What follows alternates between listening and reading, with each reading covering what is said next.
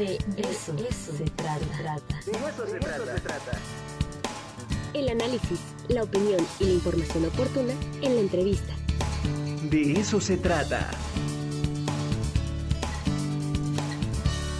Bueno, ya está con nosotros Suri Saraí eh, Meléndez, profesora investigadora de la Facultad de Economía, para hablar sobre la industria automotriz mexicana. Doctora, ¿cómo está? Muy buenos días. Buenos días, ¿me escuchan? Buenos días, muy buenos días. Bien, bien, por aquí visitándolos. Todo bien, todo bien, muchísimas gracias. Cuéntenos, eh, ¿qué tenemos en torno a la industria automotriz? Mira, eh, la industria automotriz es una discusión que se ha dado desde la, economía en gran parte por el tema del crecimiento económico. Eh, se ha considerado el sector automotriz como un sector estratégico, sin embargo, no se ha visto eh, el impacto sobre eh, pues el PIB como debería, debería de ser, impulsando a los demás sectores, ¿no? A pesar de que la economía mexicana tiene una tradición ya de varios años de captar inversión extranjera directa en este sector, 20 dólares de cada 100 pues se registran eh, como entrada de inversión extranjera directa en esta industria y que a pesar ¿no? del efecto que se tiene sobre eh, la generación de empleo, el cual representa en términos del empleo manufacturero en esta industria el 21%, ¿no? y que eh, además de que a nivel mundial eh, somos el séptimo productor y el quinto exportador de vehículos ligeros, no se ha vislumbrado un efecto arrastre eh, muy considerable en nuestra economía. Y eso se debe, por una parte, a la gran dependencia que tenemos pues insumos importados, ¿no? A pesar de que tenemos estos acuerdos con eh, el replanteamiento, ¿no? Del Telecan y con el TEMEC ahora, eh, pues se puede vislumbrar aquí un nicho de oportunidad. Eh, México podría aprovechar, por una parte, la plataforma especializada que tiene de autopartes, ¿no? Eh, y en ese sentido, pues, eh, generar autosuficiencia en el abastecimiento, pues, de los insumos que requiere esta industria. Eh, si bien es cierto, el, el manejo de maniobra de política pública puede estar limitada por los distintos acuerdos bilaterales que se tienen, ¿no? Comerciales, el Estado debe estar participando ¿no? en esta eh, lógica de, poder aprovechar al máximo esos acuerdos a fin de que las empresas domésticas pues inserten ¿no? Eh, en la cadena productiva, por ejemplo, de la industria automotriz. Eh, una de las limitantes que nosotros estudiamos es el efecto spillover tecnológico, es decir, cómo a partir de la, del marco esto teórico, ¿no? que nos dice que la penetración de inversión extranjera directa puede generar transferencia tecnológica en los países que captan eh, este tipo de inversión, pues no se ve reflejado de manera espontánea ¿no?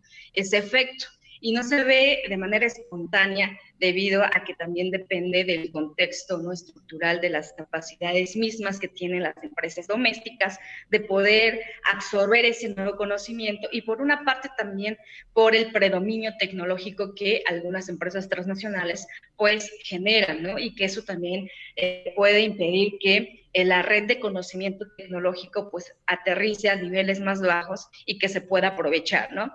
Eh, sin embargo, eh, tenemos dos contextos históricos distintos. Un ejemplo, eh, el nuestro, nuestra economía mexicana, que a pesar de que eh, pues tenemos gran captación de, inversión extranjera directa en este sector y que a pesar de que tenemos más del 91% de, de proveedoras, ¿no?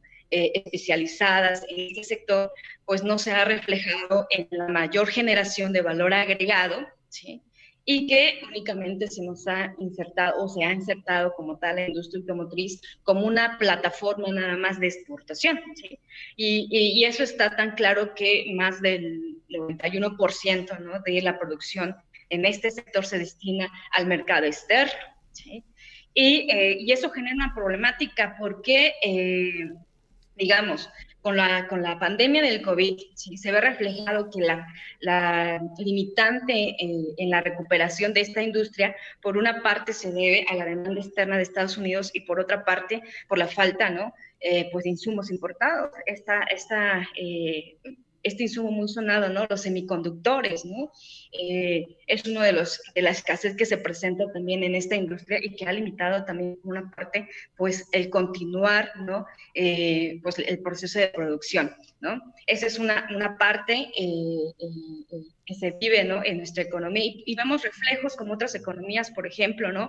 China, ¿no? Que ha logrado en tan poco tiempo, pues, apuntalarse en esta industria y bueno, hay escenarios comparativos y, bueno, que, la, la, estructura como tal del mercado se importa. Por una parte, también eh, el, poder del Estado eh, en el sentido de eh, pues, estar activo, ¿no? Y liderando también estos sectores en donde pues, se puede generar mayor crecimiento, ¿no? En comparación a China, gran parte de su producción se destina a su propio mercado interno, ¿no? el Estado participa como promotor de sus propias empresas domésticas estimulando capacidades propias tecnológicas, estimulando eh, eh, economías de escala y especialización, cosa que si bien algunos programas, ¿no? Y me viene a la mente como ProAuto, ¿no? en su momento, pues buscaba esa finalidad de generar encadenamientos y generar eh, pues la inserción de las empresas domésticas ah, en ese sector, pues no se logró, ¿no? Porque gran parte de esa, de esa inversión, ese financiamiento, únicamente era eh, para abastecer ¿no? a, en términos o en nichos del, del, proceso productivo menos especializado. Entonces no veíamos realmente el efecto positivo, ¿no? Y una, eh, en 2019 se suspende ese tipo de programa porque la secretaria eh, de Economía actual ¿no? Eh, consideraba que no reflejaba pues, los objetivos que se pretendían. Sin embargo, no se ha sustituido ese programa por algún otro, ¿no?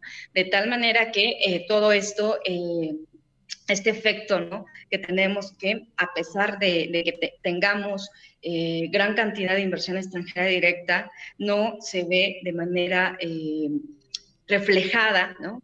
en rames tecnológicos a los niveles más bajos de, nuestra, de nuestras empresas domésticas, ¿no? Y debido a que efectivamente no son procesos espontáneos que nada más llegue la inversión y que se genere esa transferencia tecnológica, sino que debe haber más un marco eh, guiador, ¿no? Que genere y aterrice ese nuevo conocimiento tecnológico a las esferas pues más bajas que serían nuestras empresas domésticas y que pudieran pues eh, insertarse y, y, además no solamente absorber ese nuevo conocimiento, sino que también sean capaces de generar las suyas propias, ¿no? Ser innovativas. Eh, ese tipo de industria ¿no? tiene procesos constantes de innovación ¿sí? y es una característica que eh, todas las armadoras y todas las proveedoras ¿no? Tienen en ese sector y que es una, eh, digamos, una característica para que eh, cualquier empresa pues, decida mantenerse y esté dentro del mercado. ¿no? Así es. Y de facto, y de facto, si una empresa doméstica no cumple con los estándares de certificación, ¿no?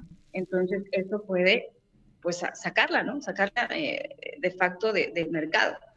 Sí, pues son muchos factores, muchas eh, eh, miradas en torno a esta industria que es tremenda y que, bueno, México tiene una posición importante a nivel mundial en, en, torno a la industria automotriz.